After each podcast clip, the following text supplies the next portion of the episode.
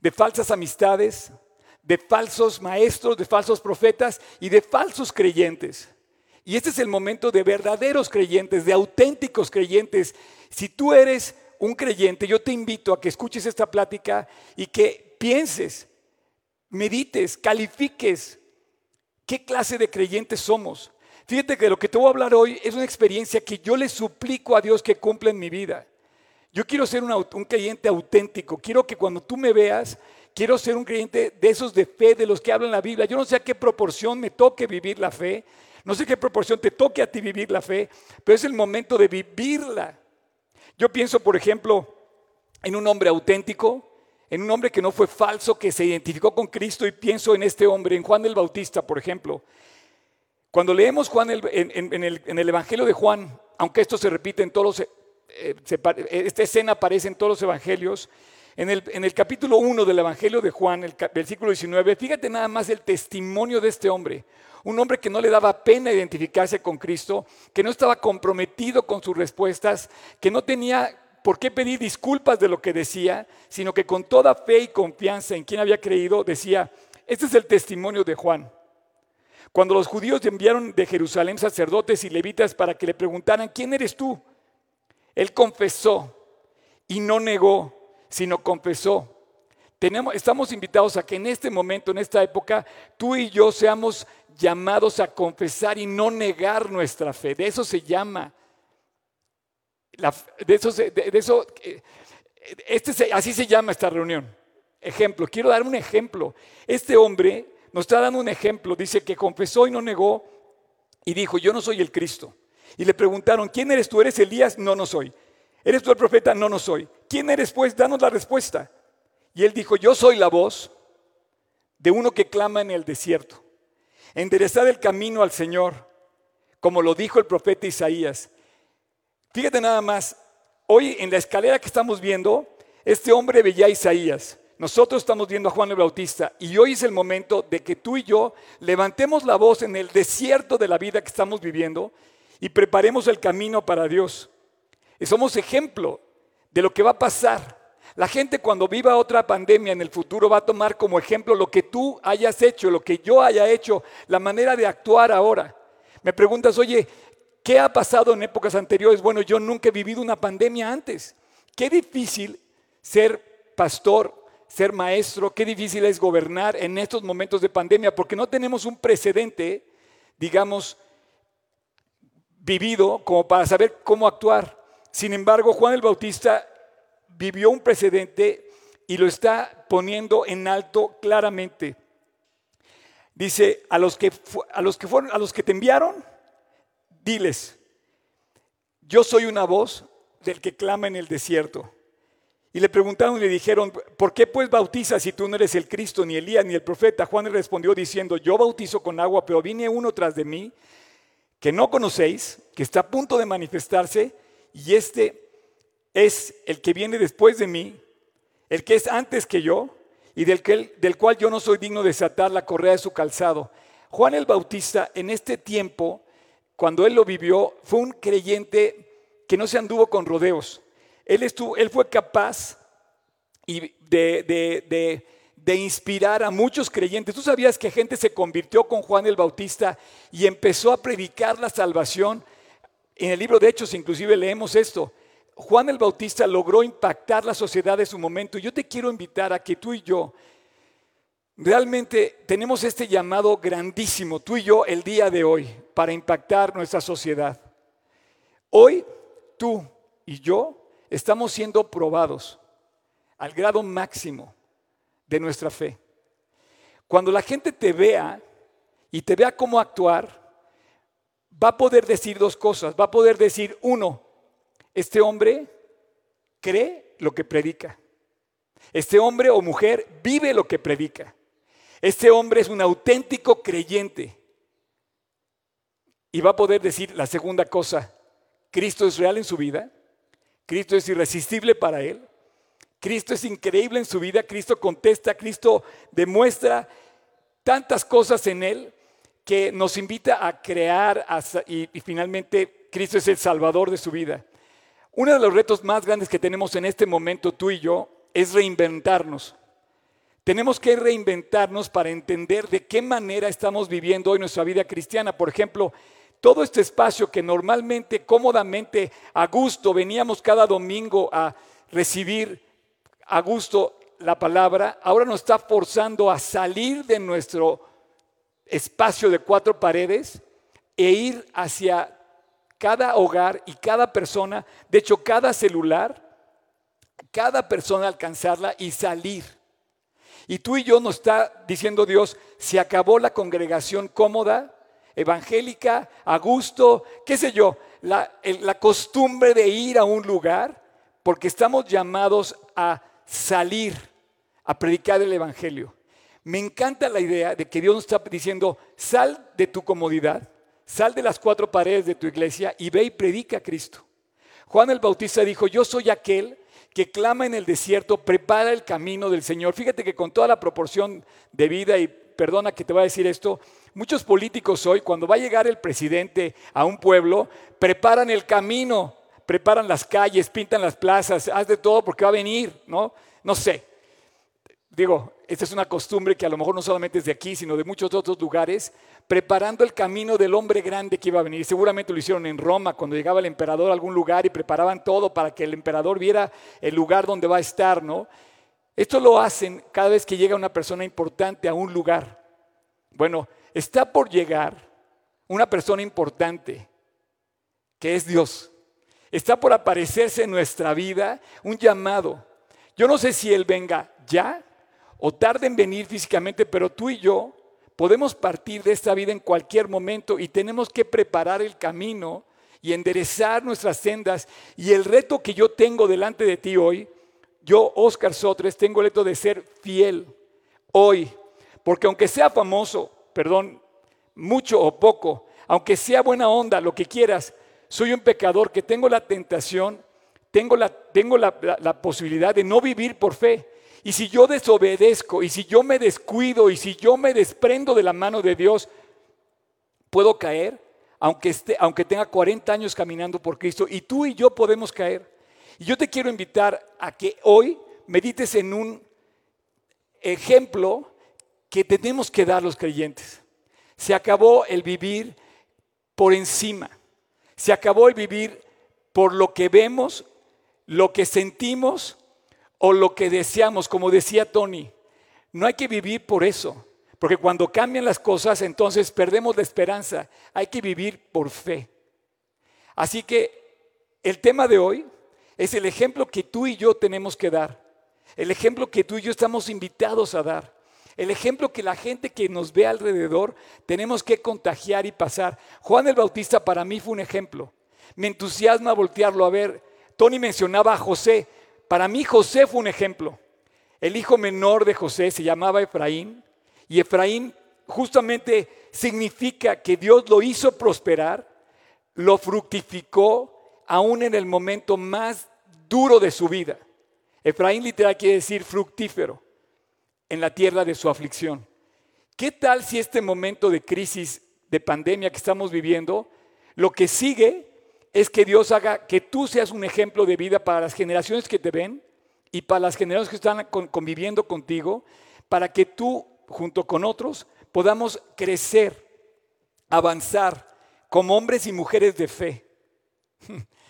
Ese ejemplo se va a traducir en un llamado al que yo eh, quiero referir en un versículo de la palabra de Dios. Quiero que abras tu Biblia en 1 Corintios 10. Corintios era una iglesia con muchas comodidades y provisiones. Una iglesia que había sido realmente llamada al conocimiento de Cristo, pero se estaban, se estaban como encajonando y acomodando en un entorno cómodo de provisiones en donde prácticamente tenían asegurado su porvenir.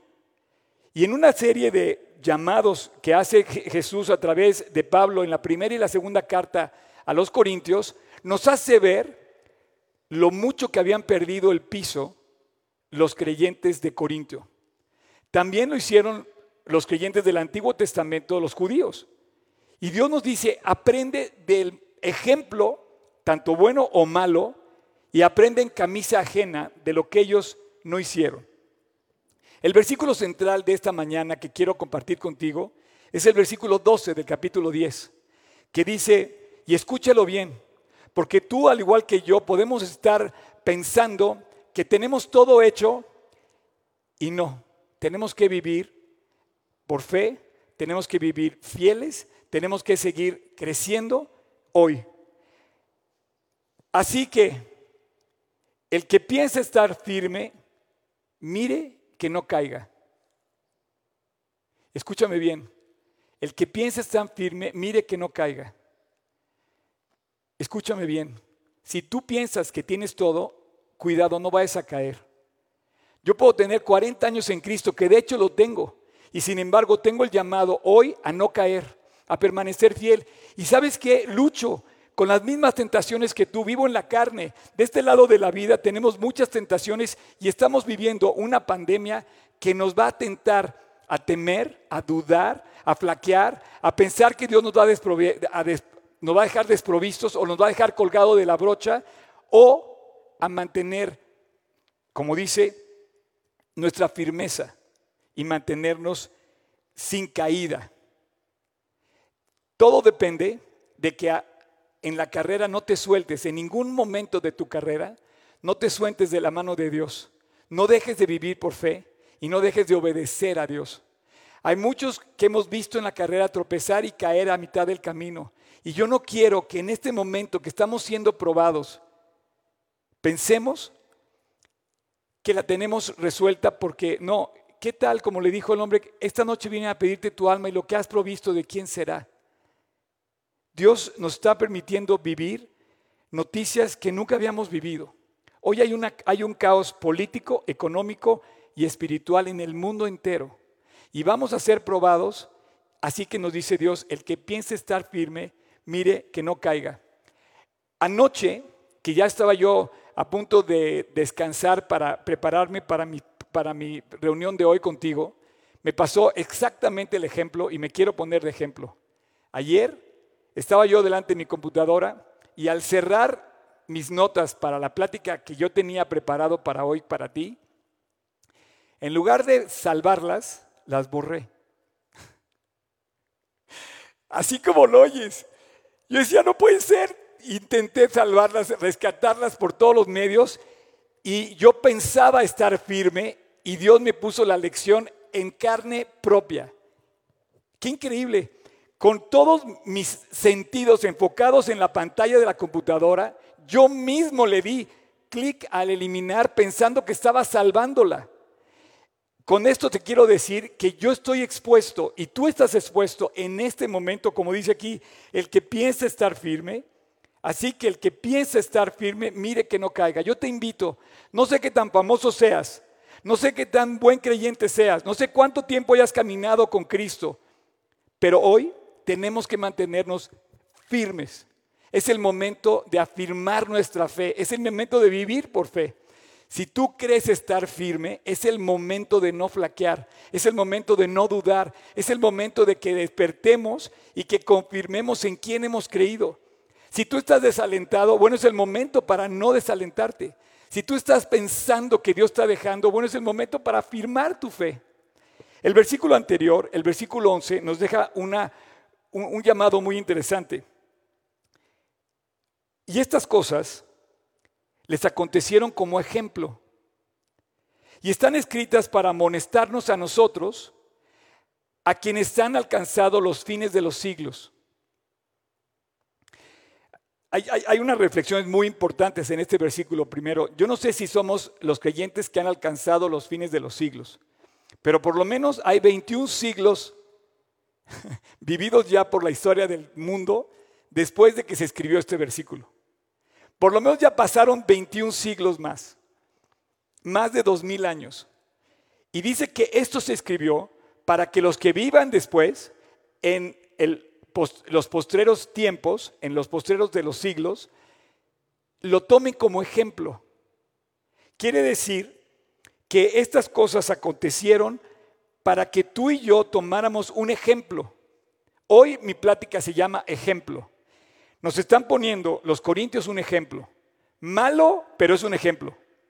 Y yo quiero pedirte que tú hoy recapacites pienses, reflexiones, medites en el ejemplo que tú estás transmitiendo a tus hijos, a tus hermanos, a tus sobrinos, a tus parientes, a tus papás, a ti mismo, a los creyentes. Como ejemplo, y están escritas para amonestarnos a nosotros. Quiere decir que Dios está llamando a una iglesia para despertarnos. Me encanta la palabra amonestarnos porque yo sí creo que de alguna manera nos estamos olvidando de Dios, eh, pensando que estamos como viviendo tiempos de, de, que no va a pasar nada. Por ejemplo, estamos ya en la novena semana prácticamente a términos personales que yo tomé la, acción de, guardarme, de, de recluirme en mi casa. Han pasado nueve semanas. Pero durante este tiempo ha pasado un proceso en mi corazón, como de ir digiriendo lo que está pasando. Quizá te haya pasado a ti igual. La primera semana pensaba, no le dábamos, de hecho, antes de esto no le dábamos importancia. Todos nuestros planes seguían vigentes y pensábamos que nada iba a cambiar nuestros planes. Pensábamos que íbamos a poder hacer y deshacer en los meses de marzo, en los meses de abril. Yo tenía un, viaje para este momento justamente a Tailandia con la escuela, con mis alumnos. Bueno, pues todo se, fue, eh, se cambió. Olvídate de los viajes, cuántas cosas no teníamos planeadas. Y bueno, podríamos pensar que todo estaba bajo control, pero dice que estas cosas fueron escritas para amonestarnos a nosotros, para poder ser llamados en el momento en el que Dios nos está diciendo que hoy es el momento para buscar a Dios con fe. ¿Qué nos está diciendo primero esto? Que el que cree estar firme mire que no caiga. ¿Por qué? Porque somos muy vulnerables. Lo primero que tenemos que entender es que somos vulnerables en, en el momento que tú piensas que no vas a caer, es donde más vulnerable eres. El momento que yo pienso que no voy a fallar, ayer, ante mis propios ojos, yo borré y yo mismo caí en esto. Yo me puse a orar. Quiero decirte cuál fue el proceso en mi corazón. Cuando yo estaba escribiendo mi plática y la terminé y dije, ya terminé, me voy a poder ir a descansar temprano para prepararme para hoy, resulta que Dios me dijo, no, Oscar, vas a empezar a prepararla otra vez porque te voy a dar una lección. Y antes de volver a escribir la plática en mis notas, me puse a orar y le dije, Dios, perdona mi orgullo, perdona mi altivez, porque yo pienso que tenía control y la verdad es que no tengo control de nada. Le digo, refúgiame Dios, bajo tu amor y tu cuidado. Y orando le dije, Dios, ten en mí el cuidado de mantenerme fiel por los próximos años que me queden de vida, porque yo no quiero borrar el bueno o mal testimonio que haya dado en el pasado y lo, lo, como dice, mire que no caiga.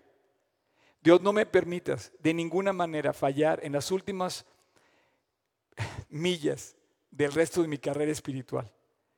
Yo te quiero pedir que si tú me estás escuchando y tienes un año, dos años, tres, diez, quince, veinte caminando con Dios, si piensas estar firme, mira que no caigas mires que no caigas. Renueva tu fe, porque como los corintios no resistieron, ellos no resistieron cuando se vieron confiados en su vanagloria, en su egoísmo eh, propio, en su selfishness, en su amor propio, decir que todo tenían bajo control, no tenemos control de nada. Como te decía Tony, la semana que entra vamos a hacer una serie de anuncios importantes sobre lo que va a pasar con este lugar que tenemos aquí. Por lo pronto te pido que ores, pero es increíble saber que somos tan vulnerables y que dependemos completamente de Dios. Me emociona saber que tu vida y la mía no dependen, como decía Tony, ni de lo que vemos, ni de lo que sentimos, ni de lo que deseamos.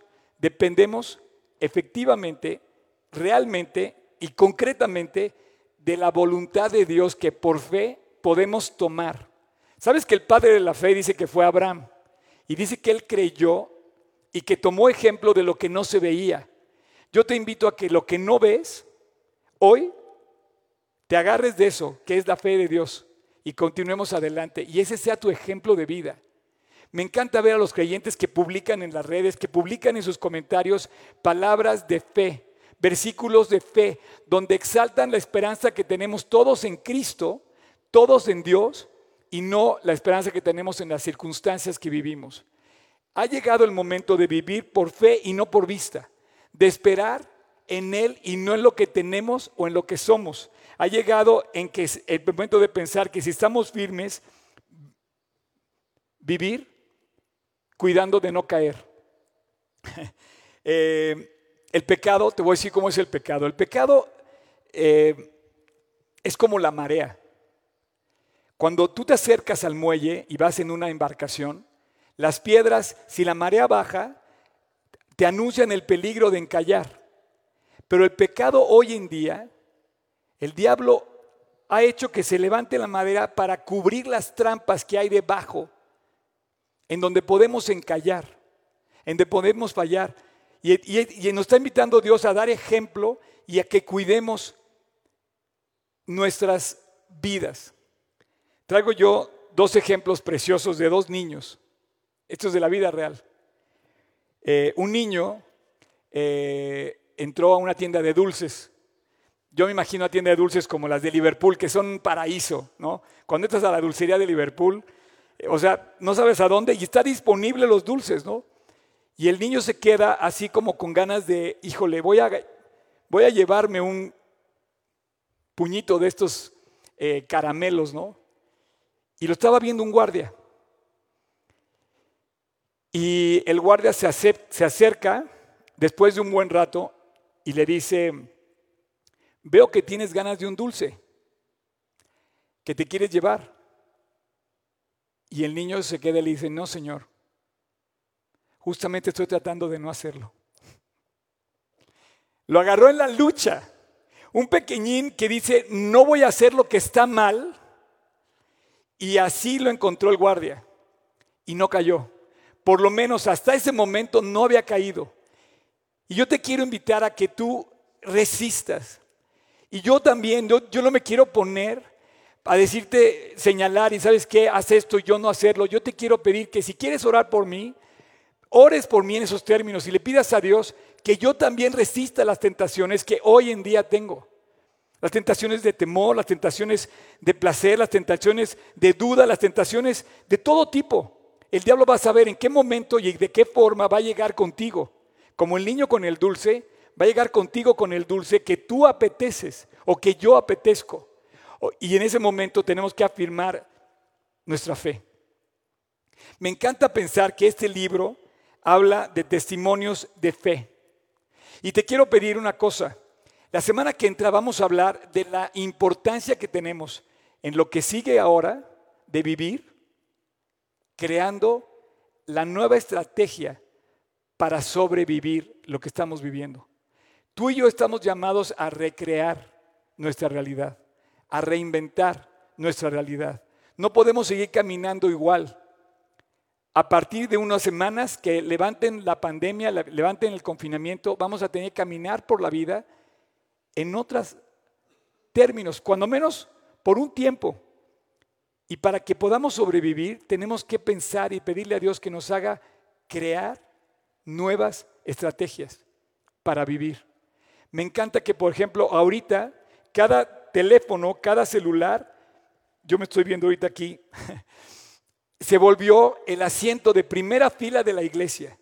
Nunca antes en la historia habíamos vivido un tiempo como ahora. Hasta hoy, hasta hace cinco, hasta hace nueve semanas, las iglesias se reunían en congregaciones y hoy, dice Dios, te vas a reunir a través de un aparato que ya es imposible contar y vas a tener acceso de primera fila al mensaje de salvación. Y quiero concluir con la em, ejemplo del otro niño, de una niña. Esta niña eh, dice que, em, que tocó a la puerta de su corazón una tentación. Y la niña dijo así, literal, mandé a abrir la puerta a Jesús. Y cuando el diablo abre la puerta y, ve, y se encuentra a Jesús, dice que el diablo se fue, dijo, perdón, creo que me equivoqué de lugar, porque el diablo no puede con Cristo. Y esta niña, en su inocencia, en su pequeño corazón, pero a la vez gran acto de fe, mandó abrir la puerta a la tentación a su Señor, poderoso Jesús. Y yo te quiero pedir que no le abras la puerta a circunstancias especiales. El versículo continúa diciendo, en el versículo 13, no os ha sobrevenido ninguna tentación que no sea humana. Qué precioso y qué preciso el versículo. Dice que no vivimos cosas irreales o extraordinarias. Las tentaciones que tenemos son tentaciones que otros han pasado por ellas. Sin embargo, cuando caemos en la tentación, tú y yo te consientes, nos consentimos, nos permitimos, toleramos ciertas tentaciones diciendo, bueno, es que estoy muy cansado, es que no sé qué va a pasar, es que fulano de tal me dejó, es que fulano de tal ha pasado esto, y toleramos, permitimos tentaciones que pensamos que estamos viviendo como de una forma extraordinaria nosotros. Ah, ¿sabes qué? Es que había mucho tráfico. La típica tentación de decir, es que tenemos mucho tráfico, por eso no llegué a tiempo. Bueno, esa es, la, la tentación más ridícula. Ya ni digas falsa porque es ridícula. Hoy siempre hay tráfico y hoy que y hoy que no hay tráfico podemos usarlo inclusive de pretexto, por así decir, cuando tenemos que llegar a algo. No, la puntualidad es un reto y nos revela el corazón que hay adentro. Entonces, no hay circunstancias especiales y en este pasaje se nos dice que muchas veces creemos que estamos viviendo circunstancias especiales donde nos concedemos excepciones. No os ha sobrevenido, versículo 13, ninguna tentación que no sea humana, pero fiel es Dios, que no os dejará ser tentados más de lo que podáis resistir, sino que dará también juntamente con la tentación la salida para que podamos soportar. Señores y señoras, amigos y amigas que me están viendo, hoy estamos llamados a mantenernos viviendo como ejemplo de fe. Si crees estar firme, es el momento de no caer. Estamos llamados a sacar la fe hoy. Estamos invitados a vivir por fe y dar ejemplo de fe. Ok, ya subimos el ejemplo de José, ya vimos el ejemplo de Juan el Bautista, Ahora te toca a ti y a mí dar el ejemplo de fe, de mantenernos firmes y no caer. Y bueno, quiero concluir porque va a llegar el momento de soportarlo y mantenerlo todo. Hoy estamos delante de muchas circunstancias, el coronavirus, la crisis política, la crisis económica, pero estamos delante de muchos falsos creyentes que a lo mejor no están viviendo por fe. Es el momento de ser auténtico. Es el momento de despertar. Es el momento de ser el ejemplo de fe que tu generación y que mi generación nos está demandando ser. Te quiero invitar a que con todo tu corazón le pidas una cosa a Dios. Dios, no me, haga, hagas ser un fake believer, un falso creyente. No me hagas hablar de lo que no vivo. No me hagas predicar lo que no estoy dando el ejemplo. No me hagas decir que creo en lo que realmente me da miedo. No, si tú crees en la salvación, si tú crees en Jesús, te pido que en este momento te despiertes para Dios y que le digas, Dios, hazme ser un auténtico creyente ok, he caminado 40 años en Cristo, pero llegó el momento de mantenerme firme, sin fluctuar, la profesión de mi esperanza. Y yo te pido que le digas a Dios, Dios, hazme dar el ejemplo para no caer. Sería terrible que Oscar Sotres a estas alturas del camino fallara. Te tropezaría a lo mejor a ti, bueno, y tú también puedes tropezar a muchos. La Biblia dice que más le vale a aquella persona colocarse una piedra que ser tropiezo para otros pequeño. Si quieres orar por mí, ora para que yo permanezca fiel y para que yo permanezca sin caída. Para que yo no borre el programa que ya, ya, había, ya había construido y lo eche a la basura, a la papelera de la computadora de la vida. Para que yo mantenga firme la profesión de mi esperanza. Y yo oro por ti, que me estás escuchando, porque es el momento de que si crees estar firme y que crees creer en Dios y que crees que tienes fe, bueno, es el momento de no caer. Es justamente donde tenemos que afirmar nuestra fe y vivir por fe. Cuando, cuando, cuando la gente te vea viviendo por fe, va a tener solamente dos conclusiones que decir. Dios es real en su vida, Dios contesta, Dios provee, Dios es increíble, Jesús es irresistible, Jesús proveyó para este hombre, Jesús hace milagros, Jesús trae salvación. ¿Has visto morir a las personas que mueren en Cristo? Yo sí. Y cuando ya no tienen esperanza, tú ves manifestar en ellos su fe. Y tal como lo cantábamos ahorita al principio, la canción de ascenso, aunque ande en el valle, no temeré. Seguiré cantando mi canción de ascender.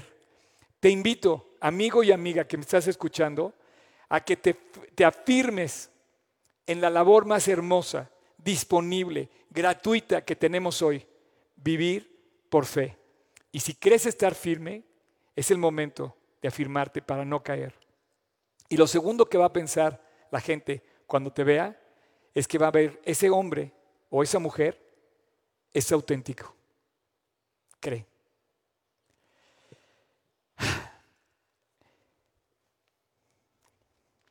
Padre, muchas gracias por darnos la oportunidad de compartir tu palabra este día. Y yo sé que detrás de estas cámaras, hoy y después, cuando se publique esta transmisión, hay muchos hombres y mujeres que están derramando lágrimas por haber borrado su programa, por haber fallado, tropezado en el camino y que quizá Dios se sienten culpables o se sienten derrotados. Y yo te quiero pedir, Dios, en este momento, por cada uno de esos hombres y mujeres, grandes y chicos, famosos y no tanto, para que tú fortalezcas como nunca en este momento esta generación, para que levantes hombres y mujeres de fe, que afirmemos para no caer. Te pido hoy, Dios, para que tu iglesia no sea una falsa, no sea una farsa, sino que sea auténtica. Para que podamos dar testimonio ante cualquiera persona que nos demande razón de la esperanza que hay en nosotros, dar testimonio de quién es Jesús en nuestra vida. Quítanos el miedo, quítanos el temor, inclusive a la muerte. Quítanos el temor de ayudar, de ensanchar nuestro corazón, de ser generosos. Y danos la confianza absoluta de que tú, el Rey de Reyes, el Señor de Señores, el que con su aliento creó los cielos y la tierra, habita en nuestro corazón. Y te pido esto, Dios. Y te pido que lo hagas realidad para que el día que nos llames podamos entregar buenas cuentas, cada uno delante de ti. Te lo pido en tu precioso nombre, Jesús. Amén.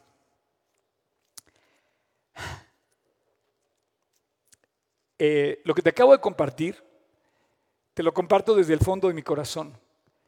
Yo estoy viviendo también la prueba como tú. Seguramente tu maestro de la Biblia si me estás escuchando y tienes otro maestro que no sea yo, Juan Manuel, nuestros amigos, los pastores de la iglesia, otros pastores, no sé, están viviendo también esa prueba. No, no los juzgues, ora por ellos. Y haznos a nosotros, Dios, que nos haga Dios menos, menos críticos para ponernos más bien en el lugar de las personas y pasar por alto la ofensa. Bien decía Salomón que la cordura del hombre detiene el furor y la honra del hombre es pasar por alto la ofensa. ¿Quieres ser honrado?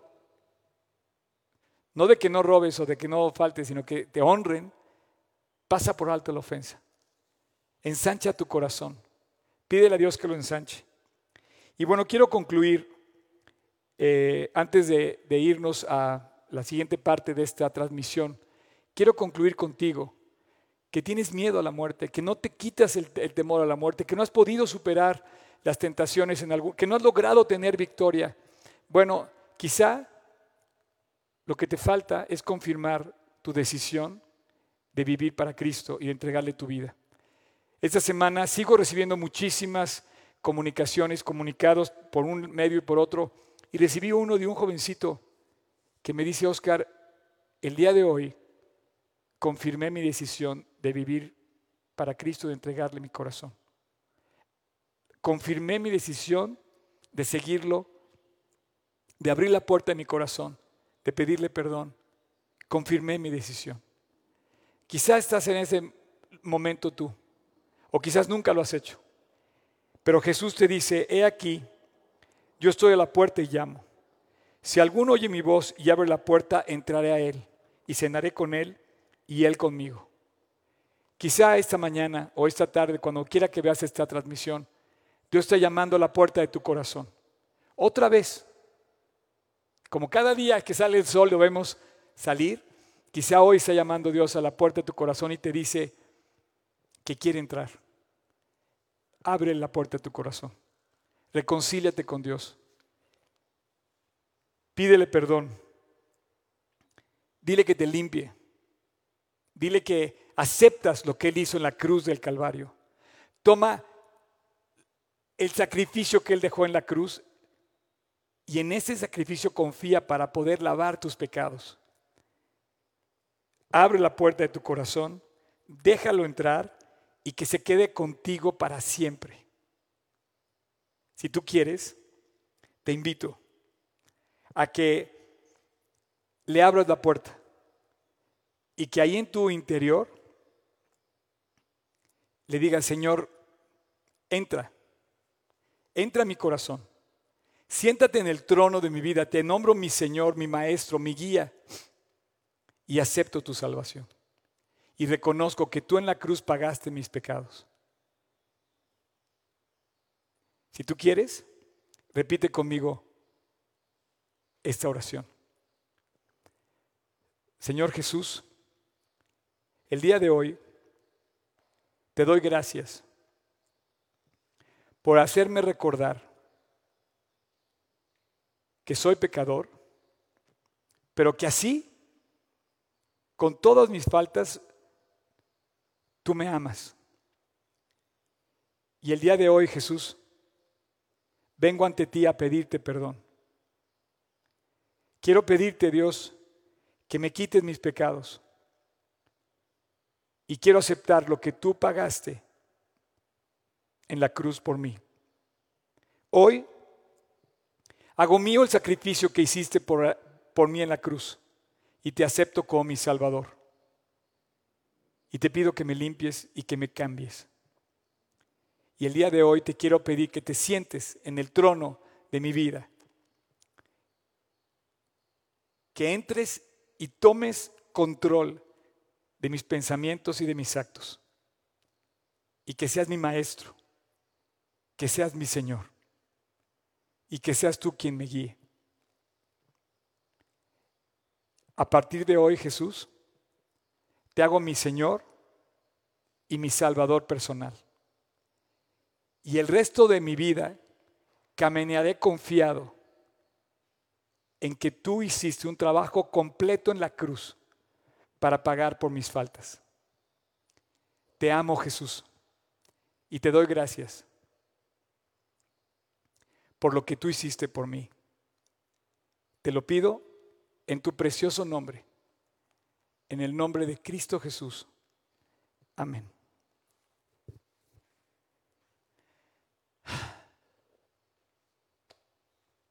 Nuestra esperanza es Cristo. Él murió en la cruz y cambió la historia. No va a volver a venir a morir en la cruz, va a volver a venir por los suyos. Y cuando Él regrese, nos tiene que encontrar firmes, creciendo en la fe y dando testimonio y dando ejemplo, salvando a más personas, invitando a otros a creer. Y si tú hoy creíste en Jesús y le entregaste tu vida, le doy muchas gracias a Dios por fe de que está obrando en tu corazón. Yo no soy, es Cristo en ti, donde quiera que estés, va a tocar tu corazón, te salvó, te va a cambiar, te va a dar vida eterna, porque Él venció la muerte, resucitó al tercer día y está sentado en el trono al lado del Padre para bendecir y para hacer en la vida de todos los que creen en Él cosas increíbles. No te vayas, vamos a escuchar una canción. Quiero que le des gracias a Dios a través de esta letra, esta canción, y ahorita volvemos. Vuelvo con Tony. Dios te bendiga.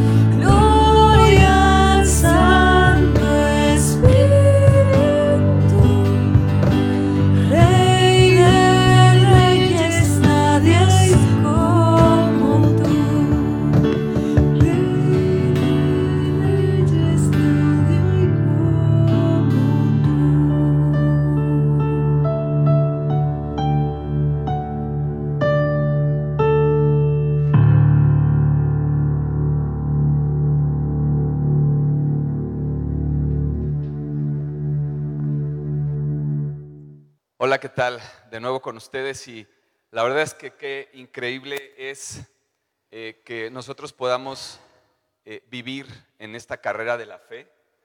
Eh, y, esto es así, o, te levantas cada mañana y, empiezas a vivir tu vida por fe, orando y pidiendo a Dios que te cubra con ese escudo de la fe, de los dardos del enemigo, porque todos los días, cada día, vamos a ver los dardos del enemigo actuar en contra de nosotros. Cada día tú vas a poder experimentar el miedo, eh, deuda, eh, la tentación.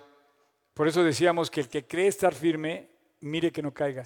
Tenemos que renovarnos todos los días en nuestra entrega a Dios y de esa manera vuelve Dios a, como una planta, como el sol que amanece todos los días, vuelve a renovarse. Claro, y, la verdad es que yo eh, le pido a Dios que, que tanto tu nombre como el mío, como el tuyo, Chap, estén escritos en el libro de la vida, así como en este libro están escritos los grandes de la fe que aunque tuvieron errores, vivieron por fe y, eso contó más para sus vidas, como Abraham, como David, como Isaac, como Raab, como todos aquellos que están escritos aquí en este libro. Bueno, pues queremos dar algunos anuncios. Eh, antes que nada, quiero saludar a nuestro amigo Job, que anda ahí este, convaleciente. Hola, Job. Job, felicidades. Saludos. Ya te, vas a poner bien. Eh, y quiero darles las gracias personalmente por la sorpresa impresionante que me dieron hace ocho días con motivo de mi cumpleaños. No saben la emoción que fue para mí llegar a mi casa. Eh, fue un día increíble, todo ese, todo ese día, celebrarlo aquí con algunos, pero además pude sentir y palpar la amistad y el cariño de muchísimas personas.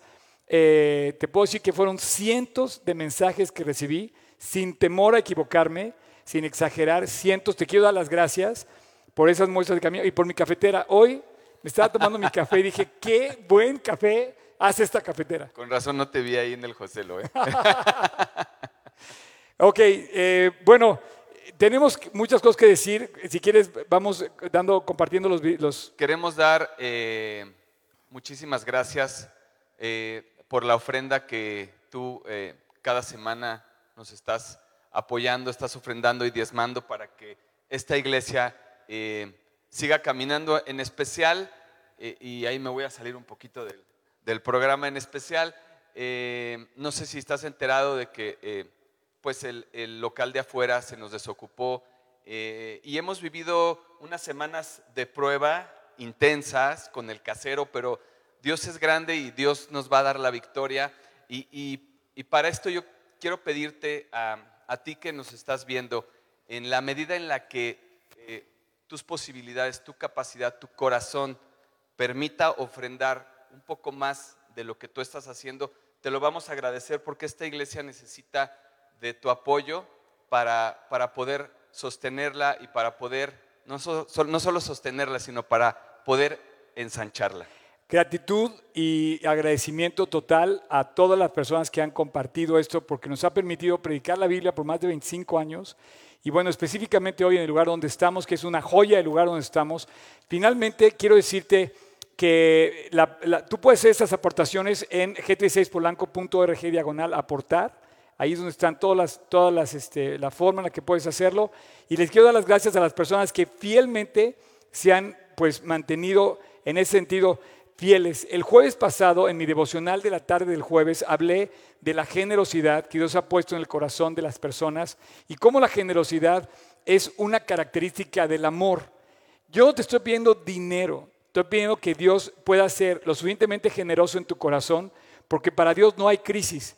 Ahora, yo no quiero malinterpretar esto, simplemente quiero decirte que cuando tú quieres ver la definición correcta, acertada de lo que significa amar, amar quiere decir dar, porque de tal manera amó Dios al mundo que dio. El más grande regalo de amor que fue eh, en la historia lo hizo Dios a través de su Hijo al darnos a su Hijo. Y también esto nos lleva a agradecer toda la gente que ha participado en la aportación de las despensas también hubo otra persona que donó 500 cubrebocas de los N95. Qué increíble, Wow, gracias por esas. Y también ha habido otras personas que están haciendo, no solamente en la Ciudad de México, ayer eh, me compartieron algunas personas que viven en Chiapas una labor de, de donar despensas a niños en, en- en condiciones de casa-hogar. Bueno, esto es increíble, porque como tú decías, cuando la fe va sin obras, entonces no